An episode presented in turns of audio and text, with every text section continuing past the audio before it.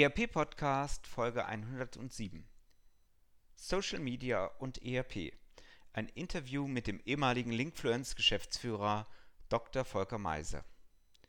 Wie wir Social Media in Anwendungs- und ERP-Unternehmen einsetzen können, kläre ich in dieser Episode mit dem Social Media Experten Dr. Volker Meise.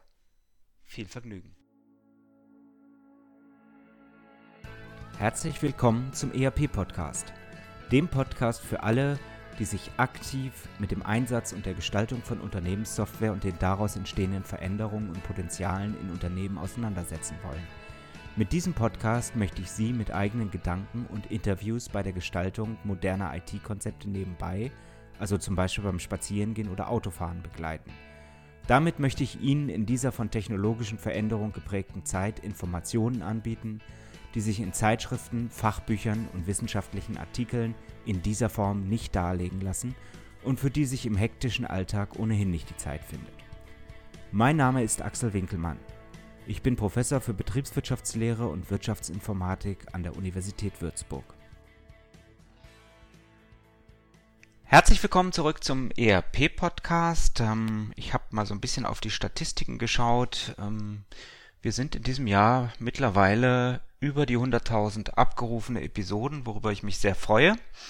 Ja, und das ist auch so ein Phänomen, was man vielleicht gar nicht vermutet, wenn man aus der alten Welt von gedruckten Büchern und Zeitschriften kommt. Ähm, aber was funktioniert, nämlich alles, was so im Bereich von Social Media passiert. Und immer wenn ich mich unterhalte mit Firmen, wie sie vertrieblich noch besser werden können oder ähnliches, ähm, dann kommen wir eigentlich immer ganz, ganz schnell zum Thema Social Media und Social Analytics und deswegen habe ich mir jemanden eingeladen ins Studio, der sich mit diesen Themen ganz besonders auskennt und ich begrüße Dr. Volker Meise. Er ist ähm, einer ein langjähriger Bekannter von mir. Wir haben zusammen am gleichen Lehrstuhl promoviert und ähm, was er macht, was er ist und wie sein Werdegang ist, das wird er uns sicherlich gleich selber erzählen. Ich begrüße ihn ganz herzlich hier im Studio. Herzlich willkommen, Volker Meiser. Ja, hallo Axel, vielen Dank für die Einladung. Ja, wir ähm, haben im Vorgespräch schon so ein bisschen gesprochen. Ähm, vielleicht magst du uns allen mal sagen, wer, wer bist du, wer ist der Mensch Volker Meiser? Ich bin oder ich war, muss ich sagen, bis vor kurzem Geschäftsführer und CEO von Linkfluence in Deutschland. Linkfluence ist ein globales Unternehmen, welches Social Media Intelligence, wie es so schön heißt, betreibt. Das heißt, wir sammeln ähm, ganz viele Daten mit einem der größten, weltweit größten Social Media äh, Listening Tools und werten diese mit eigenen Marktforschern und Analysen aus, äh, Analysten aus, um große Unternehmen äh, wieder zu spiegeln, was auf dem Markt passiert, was in den Zielgruppen passiert, was die Leute über ihre Produkte, über die Marke, über allgemeinen Wettbewerb, ähm, was, was die davon halten und wo die Reise denn hingeht. Und auf der Basis lassen sich dann ähm, sehr gute Entscheidungen treffen im Marketing, in der Produktentwicklung, äh, aber auch in der Unternehmensstrategie. Mhm. Wir machen quasi Marktforschung auf Social Media Basis. Mhm. Du selber hast Wirtschaftsinformatik studierst, bist äh, dann ja auch in der Promotion in der Wirtschaftsinformatik gewesen und danach hast du so ein bisschen die Digitalbranche oder die noch nicht Digitalbranche ungekrempelt. Kannst du uns vielleicht sagen, was waren deine Stationen? Wie bist du von damals bis heute, wie hast du dich weiterentwickelt? Äh, naja, ob ich jetzt die Branche umgekrempelt habe, das sagt man dahingestellt sein. Aber ich bin ähm, eben schon sehr, sehr lange dabei, was online angeht. Ich habe äh, BWL in Münster studiert, habe eben Wirtschaftsinformatik dann promoviert und bin danach zu Bertelsmann gegangen, äh, war da auch schon im Online-Bereich, auch im äh, Business Development, was aber nicht sales-lastig war, sondern eher sich um die um neue Geschäftsmodelle kümmerte. Sehr, sehr spannend damals. Bin dann zu LexisNexis gewechselt. LexisNexis ist äh, einer der weltweit größten Anbieter von Rechts- und Wirtschaftsinformationen und habe äh, dort auch ähm, als Unternehmensentwickler beziehungsweise Leiter digitale Lösungen ähm, die Lösung auf dem Rechtsmarkt, digitale Lösung auf dem Rechtsmarkt vorangetrieben. Habe damals auch Anwalt 24 verantwortet, also eins der, äh, der ersten auch Portale im, im Anwaltsbereich und äh, danach habe ich ein bisschen freiberuflich gearbeitet. Danach kam dann die Social Media Welle, die ich mir dann angenommen habe, weil das extrem spannend war. Ich bin dann in das Social Media Monitoring rüber geglitten und äh, bin seit mittlerweile ja fast zehn Jahren in diesem Bereich aktiv und eben die letzten äh, vier Jahre als Geschäftsführer bei, bei Linkfluent in Deutschland. Mhm. Dann lass uns doch mal direkt in Medias Res huschen. Ähm, Social Media, ja, eigentlich braucht es nicht zu erklären, aber vielleicht kannst du so ein bisschen den Rahmen stecken. Was versteht man alles darunter? Was versteht man nicht darunter? Ähm, wie hilft es einem? Gib uns einen Kontext. Social Media ist für mich eigentlich mittlerweile das ganze Internet. Denn äh, wenn man sich das einmal genauer anschaut, dann ist die engere Definition von Social Media, die da Facebook, Twitter, YouTube, Instagram und so weiter umfasst, eigentlich nicht mehr ausreichend. Denn äh, Social ist das Netz jetzt mittlerweile überall. Das heißt, überall teilen Nutzer ihre Gedanken mit, ähm, sei es bei Reviews auf, auf Amazon, sei es in irgendwelchen Blogposts, sei es bei Kommentaren unter, unter Artikel auf Spiegel Online oder irgendwo anders. Es gibt wahnsinnig viel und äh, viel mehr als, als eigentlich die, wie soll man sagen, originären Webseiten, wahnsinnig viel Content, der eben von den Nutzern stammt. Und das ist alles Social. Das heißt, wenn ich über Social Media rede oder Social ganz allgemein, dann muss ich wirklich davon ausgehen, dass ich das gesamte Internet meine und dann nicht nur sagen, na ja, das ist halt ja Facebook und ähm, da befindet sich irgendwie meine Zielgruppe nicht oder ähm, das ist nichts für, für unser Unternehmen. Nein, es ist mittlerweile das gesamte Internet. Mhm. Äh, das ist jetzt eigentlich auch so mein Stichpunkt, um da so ein bisschen reinzugehen. Also ähm, äh, die Leute, die hier diesen ERP-Podcast hören, die kommen ja weniger aus dem reinen Consumer-Geschäft. Ne? Also nach dem Motto, Facebook ist, das ist mein Sohn, meine Tochter, die da mit ihren äh, Freunden äh, chattet und, und sich austauscht und Bilder und hier und da und ich esse jetzt gerade eine Currywurst und so weiter und so fort. Äh, darüber brauchen wir, glaube ich, gar nicht so sehr zu sprechen. Was uns natürlich interessiert, insbesondere, ist, ist der B2B-Bereich. Äh, und was hat Social Media mit dem B2B-Bereich zu tun? Die, die Menschen, die im Internet agieren, sind ja die gleichen Menschen, ob sie als B2C oder als äh, B2B angesprochen werden. Ja, die kann man ja nicht trennen. Also man, man wechselt ja nicht sozusagen seinen, seinen Hut nur, wenn man jetzt äh, einmal im B2B-Business ist oder im B2C ähm, als B2C-Kunde angesprochen wird. Das heißt, es ähm, auch die Ansprache von Kunden im B2B muss auf den Menschen, auf den einzelnen Nutzer gerichtet sein. Natürlich sind die Inhalte anders, das ist selbstverständlich. Aber auch die Inhalte finden sich überall im Netz, auch B2B-Inhalte. Wir haben mit Linkfluence wirklich alle möglichen ähm, Themen schon beobachtet und analysiert für unsere Kunden und da waren Sachen dabei, da würden du und ich wahrscheinlich sagen, das schreiben wir nie ins Internet. Es gibt aber genug Leute, die das tun. Und ähm, es ist wirklich über, über alles, was man sich vorstellen kann, findet man äh, Gruppen, sei es äh, in Foren, sei es in Facebook-Communities, sei es äh, irgendwo anders, äh, wo sich über, über diese Themen ausgetauscht wird. Und äh, dementsprechend gibt es für mich eigentlich nichts mehr, was nicht auch für B2B geeignet wäre. Mhm. Natürlich ist das ein Unterschied, wenn ich das noch sagen darf, von, äh, von, der, von der Menge her. Natürlich wird über über äh, Produkte, über, was weiß ich, Autos oder ähm, oder Beauty-Produkte viel, viel mehr geschrieben als jetzt über Weltslager oder ähm, irgendwelche, ähm, irgendwelche reinen B2B-Produkte. Das ist völlig klar. Aber trotzdem findet man äh, ausreichend Leute und ausreichend Themen ähm, auch, in, auch in diesem Bereich. Also ich, ich greife jetzt einfach mal rein in den Produktetopf. Äh, wir sind hier im ERP-Podcast, wir reden also über ERP. Und wenn ich mir die, die Webseiten vieler, vieler, vieler ERP-Hersteller, also natürlich nicht Sie, lieber Zuhörer, anschaue, dann stelle ich doch fest, da sind Texte drauf, die stammen tendenziell eher aus der alten, linearen, traditionellen Offline-Welt. Ähm, und mit Social Media ist da noch gar nicht so viel. Heißt Social Media jetzt einfach nur, ich nehme die Texte und äh, statt der Texte mache ich da ein kleines Video? Oder was ist da sinnvoll? Nein, man muss die, den Inhalt, den man auf Social Media ausspielen möchte, muss man auch für Social Media produzieren. Ähm, es äh, gab es früher mal, ich hoffe, da kommt heute keiner mehr auf die Idee, äh, die äh, die Twitter-Accounts, die sozusagen die Pressemitteilungen der Kommunikationsabteilungen einfach nur wiedergegeben haben. Und man wunderte sich dann, warum man dann halt auf Twitter irgendwie keine Reichweite hatte oder keiner zuhörte oder keiner da kommentierte. Das ist ganz klar, weil so ein Inhalt interessiert schlichtweg keinen.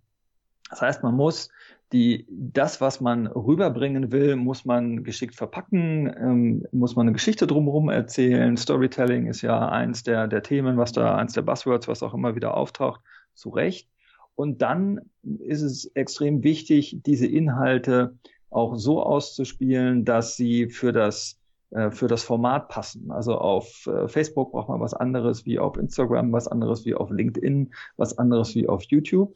Und da ist es in der Regel ähm, sinnvoll, wenn man sich vorher überlegt, was man machen möchte und dann ein äh, Inhalte produziert, die man dann in kleinen Stücken nochmal ähm, wiederverwenden kann, etwas Langes zum Beispiel zu machen und kleine Stücke da rausnimmt und die für kurze Schnipsel, für Videoschnipsel oder ähnliches auf Facebook verwendet, für eine Fotosache auf Instagram oder für einen begleitenden Text, den man auf die Webseite stellen kann. Also da sind natürlich die, äh, da sind die, die Möglichkeiten sind da sehr, sehr breit und da kann man vieles machen.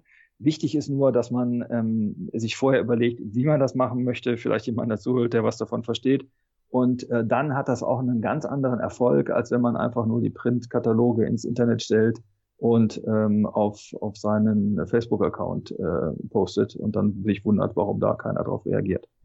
Ich werfe dir mal als Stichwort das Thema Sales Funnel vor die Füße, also Online Sales Funnels, weil ich ganz, ganz häufig sehe, dass Unternehmen gerade wenn es um längere Entscheidungszyklen geht, derartige Mechanismen in Verbindung mit Social Media überhaupt nicht verwenden.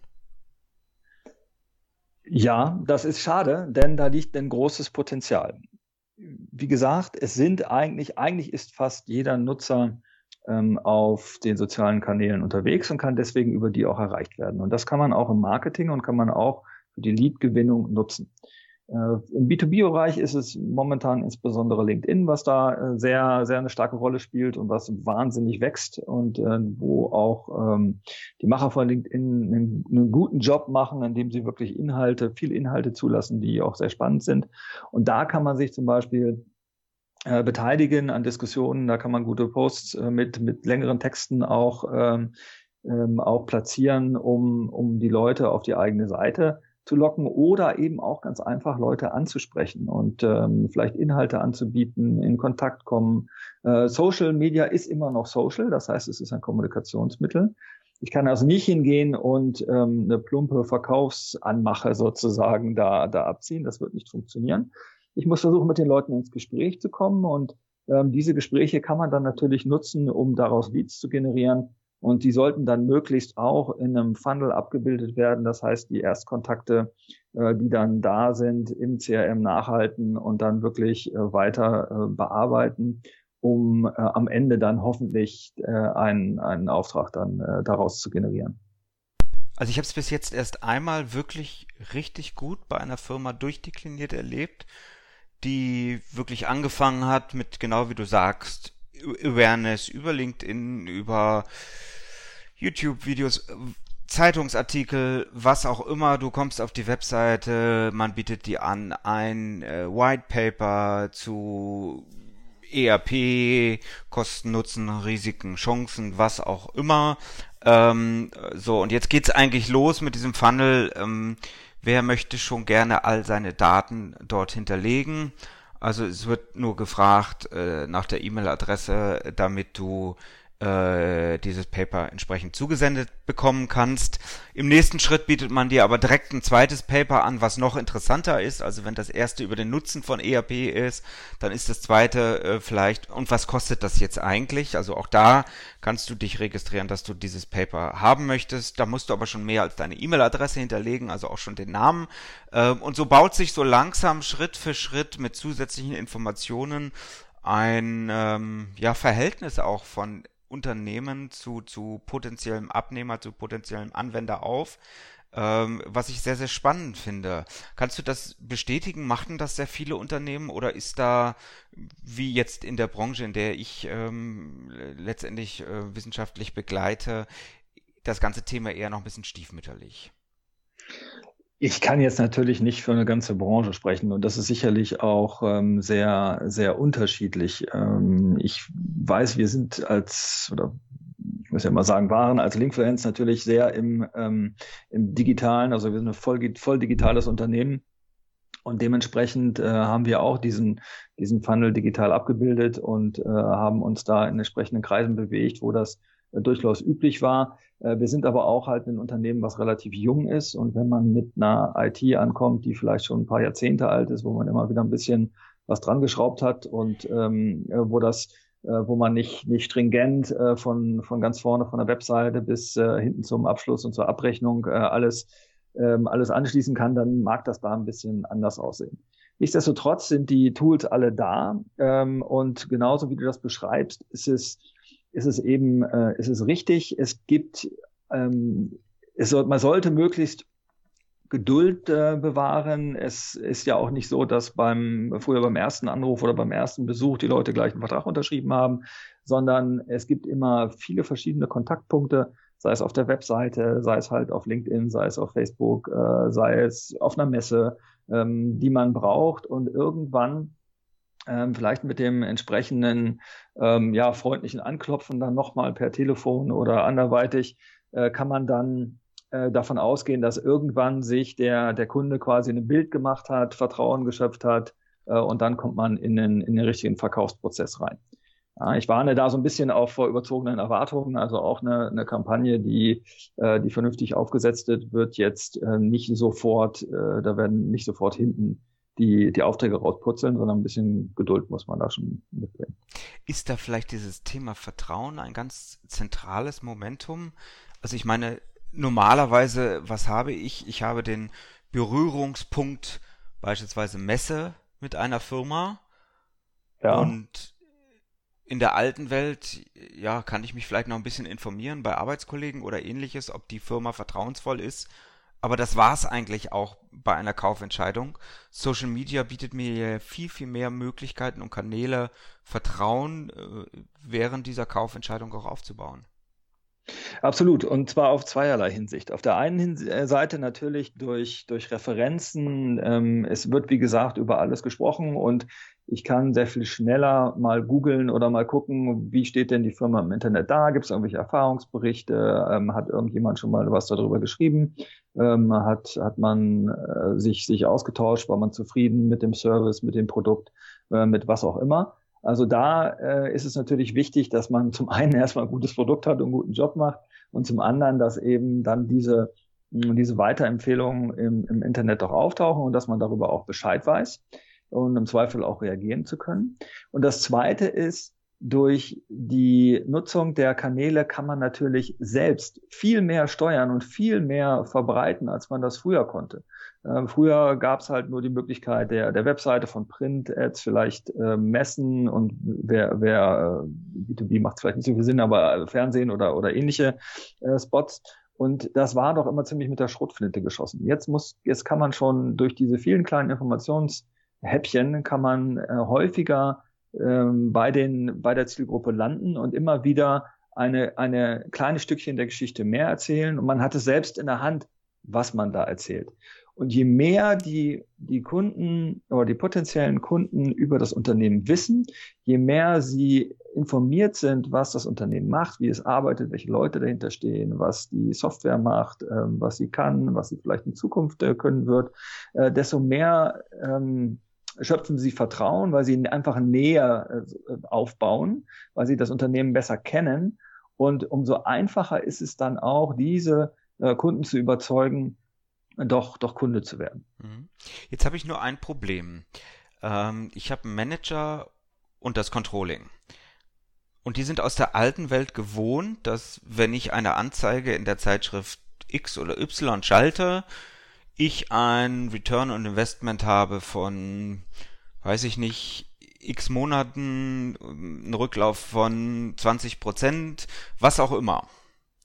Gibt es Kennzahlen auch für die Welt des Social Medias oder ist das etwas, was eher weicheren Faktoren unterliegt?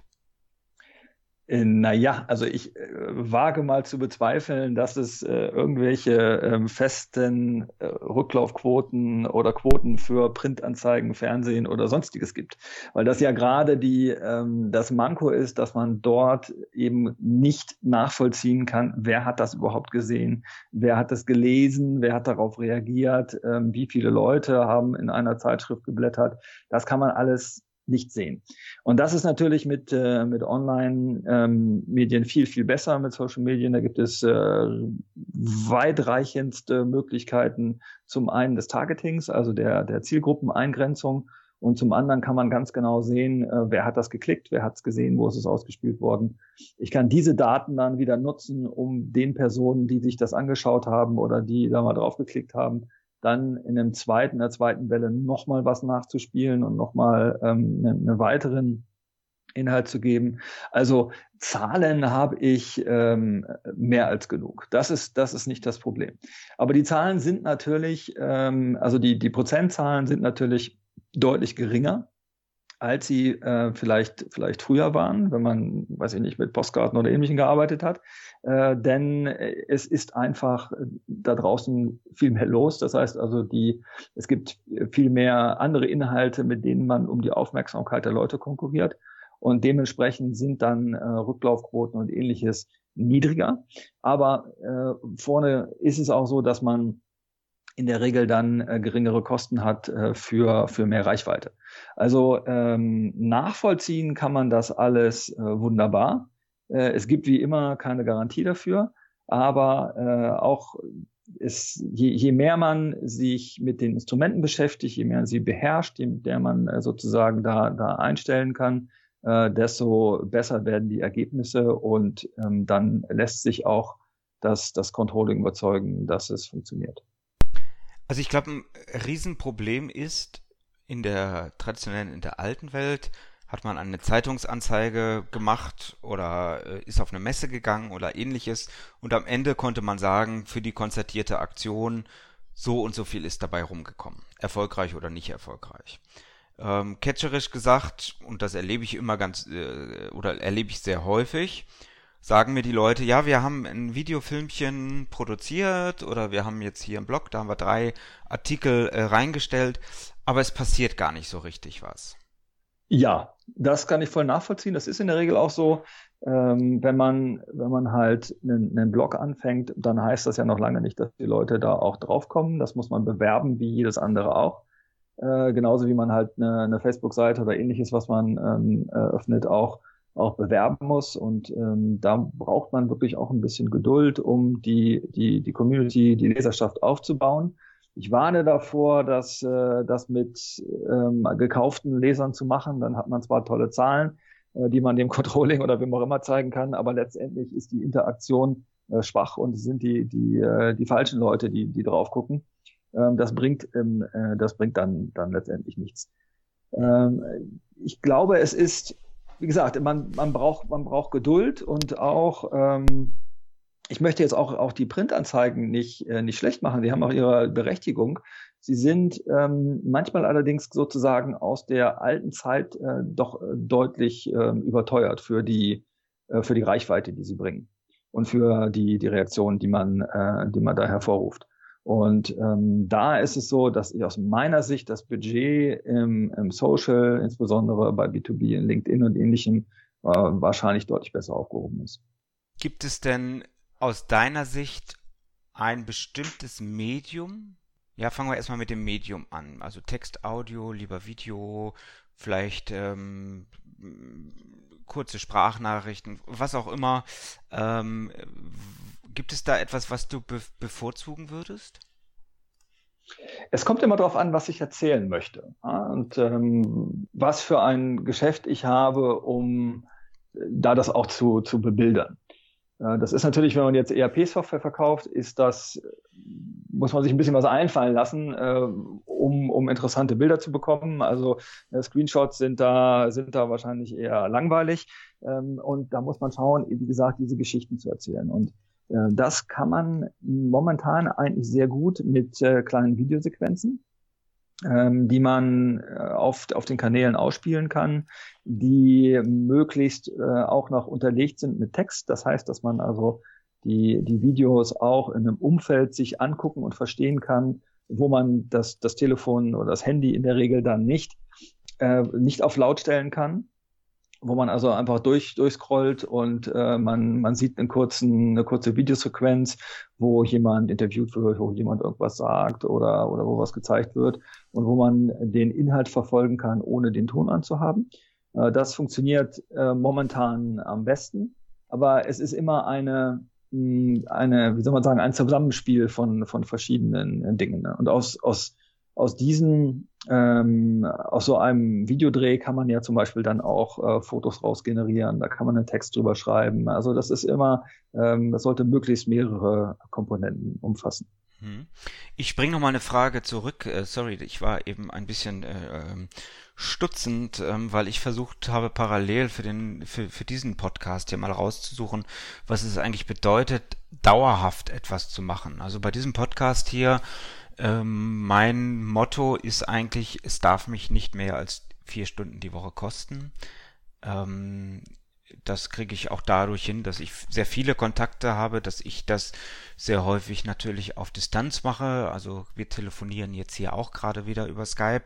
Ähm, ja. Ich habe natürlich Leute im Hintergrund, die mich unterstützen, weil ich dieses Thema eigentlich auch weitertreiben möchte, unabhängig von, von meiner rein wissenschaftlichen Arbeit. So, und ich mache das jetzt begonnen März 2017 mit den ersten Folgen, die wir publiziert haben. In 2017, ich habe jetzt hier nur aus einer Quelle, aber es mag exemplarisch äh, reichen, äh, über sechs, fast 7000 äh, abgerufene Episoden. Ähm, in 2018 ähm, roundabout 31, 32.000 abgerufene Episoden. Wie gesagt, ich habe hier nur eine Statistik vorliegen, also keine Gesamtstatistik. Und in der Statistik wieder ein Jahr später, nämlich 2019, für die ersten neun Monate bin ich dann schon bei 101.000 abgerufene Episoden. Äh, das heißt, ja. ich, ich brauche einfach eine gewisse Zeit, eine gewisse Ausdauer. Ich muss ein klar umrissenes äh, Zielpublikum sicherlich auch haben. Ähm, und dann kann das durchaus was sein, was funktioniert, was aber nicht funktioniert, wenn ich das als Eintagsfliege mache und sage, ich habe aber nur 6000 abgerufene Episoden. Äh, danke dir, Axel. Das ist die beste Unterstützung meiner These, die ich eben hatte, dass man halt ein bisschen Geduld braucht und das von, äh, von einer einmaligen Aktion auf einem Blog oder als Video oder ähnliches ähm, kann man nicht erwarten, dass, dass plötzlich äh, die, die halbe Welt darauf schaut. Mhm. Ähm, jetzt haben wir gerade gesprochen über die verschiedenen Medientypen. Ich greife jetzt mal eins raus. Also momentan ist YouTube ja unglaublich äh, populär alles, was mit Video, mit Bild äh, zu tun hat. Es ist teilweise sehr aufwendig, was ich dort sehe, auch was von Firmen produziert wird. Ja, und teilweise ähm, sind es wirklich Social Media Kanäle, die aus dem Kinderzimmer kommen, ähm, laienhaft von unterwegs äh, produziert werden oder ähnliches, die mindestens genauso erfolgreich sind äh, wie das, was dort mit hohem Marketing- oder Media-Budget äh, produziert wurde. Gibt es da irgendwelche Korrelationen zwischen Aufwand, Schrägstrich Qualität und Impact auf der einen Seite? Oder ist der Inhalt vielleicht sogar bei Social Media äh, Beiträgen das viel, viel relevantere Momentum? Also der Inhalt zählt natürlich. Und ähm, wie ich den produziere, ist jetzt auch nicht ganz unwichtig. Allerdings ähm, ist es so, dass es natürlich ganz darauf ankommt, was möchte ich damit erreichen. Also wenn ich ein, ein Imagevideo habe, wo die Firma irgendwie bombastisch dargestellt wird, was global ausgespielt werden soll, was halt ähm, sozusagen ihr Hochglanzvideo ist, dann muss ich da natürlich da muss ich natürlich schon ein bisschen investieren und dementsprechend äh, professionelle Produktion aufziehen. Ähm, und dieses Image-Video, das werde ich dann aber wahrscheinlich äh, längerfristig verwenden und häufiger verwenden und an vielen Orten auf Messen, im, im Web, YouTube, wie auch immer, äh, dann, dann nutzen. Äh, dann ist das eine Sache, die eben viel Geld kostet und die, wo aber entsprechend man das dann hoffentlich auch im, im Video sieht. Das ist aber nichts, wo man auf, wie soll man sagen, wo man ähm, die Leute an sich, an sich bindet. Die gucken sich das Video im Zweifel einmal an, denken, oh ja, ganz nett, ganz toll, und dann ähm, vergessen sie es wieder. Was, was spannend ist, sind regelmäßige Inhalte, die man in möglichst kurzer Frequenz, soll heißen täglich, wöchentlich ähm, abruft äh, und wo man Neuigkeiten mitteilt, wo man auch Meinungen mitteilt, äh, wo man äh, einfach ähm, ein Interesse der, der Leute weckt und die müssen dann nicht immer super professionell ähm, müssen nicht super professionell produziert sein. Äh, ich habe zwei Beispiele dazu. Das eine ist, in, hier in Münster gibt es die Westfalen AG, äh, alteingesessener, äh, eingesessenes Industrieunternehmen, ich glaube 1,6 Milliarden Umsatz, nicht so klein, machen Tankstellen, machen technische Gase, ähm, äh, sehr, sehr interessante Sachen eigentlich. Und die haben irgendwann einen Unternehmensblock gestartet, intern, und haben die, ähm, die eigenen Leute zu Wort kommen lassen. Und äh, haben die auch schreiben lassen und fotografieren lassen, so wie sie das einfach tun. Und das kommt super gut an. Das ist nicht ähm, nochmal redigiert, das ist nicht irgendwie Marketing-Sprech, das ist so, wie, äh, wie die Leute halt denken und wie sie, äh, wie sie sich mit ihrer Firma identifizieren, wie sie ähm, das beschreiben, was sie, was sie täglich tun. Und das, das merkt man auch. Das kommt, da kommt halt wirklich die Verbundenheit mit der Firma rüber und das ist eine ganz tolle, äh, ganz tolle Image-Sache ähm, die, äh, die halt auch über die Zeit sich aufgebaut hat.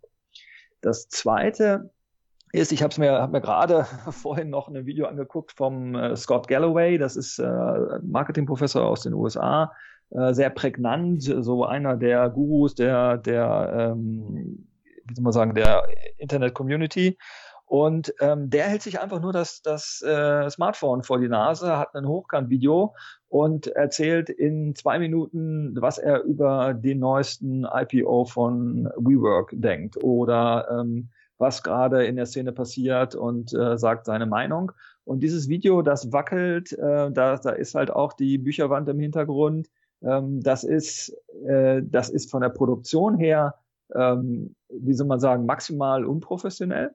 Aber darum geht's nicht. Äh, es geht um die Inhalte. Der Professor ist charismatisch, ähm, der hat seine Meinung, der hat Ahnung äh, und der sagt es und es ist super interessant, ihm da zuzuhören. Und dementsprechend ähm, guckt man sich das gerne an, auch wenn die Produktion wahrscheinlich genau die zwei Minuten gekostet hat, äh, die, die das Video lang ist. Und äh, darum geht's. Und ähm, da äh, gibt es verschiedene Ebenen, mit denen man halt spielen muss. Ich sage nicht, dass es nur das eine und nur das andere ist aber es sind unterschiedliche Zielgruppen, es sind unterschiedliche Anwendungen, ähm, es sind unterschiedliche äh, Themen, die man da behandelt und dementsprechend äh, muss man nicht mit der großen Kanone äh, da auf Spatzen schießen. Das ist viel besser, viele kleine Inhalte zu haben, die man halt äh, schnell und aktuell rüberbringt. Das äh, erledigt beinahe schon so ein bisschen meine nächste Frage, nämlich ähm, soll ich das selber machen mit meinem Team, was ich vielleicht auch im Unternehmen habe oder soll ich das ganz selber machen oder ist es vielleicht besser, mir eine professionelle Social Media Agentur für solche Dinge zu buchen? Also wenn man große Kampagnen macht, die halt dann auch ausgespielt werden müssen, die ähm, die die groß, äh, wo man großes Mediabudget vielleicht bucht, da macht es natürlich schon Sinn, jemanden zu nehmen, der das schon mal gemacht hat.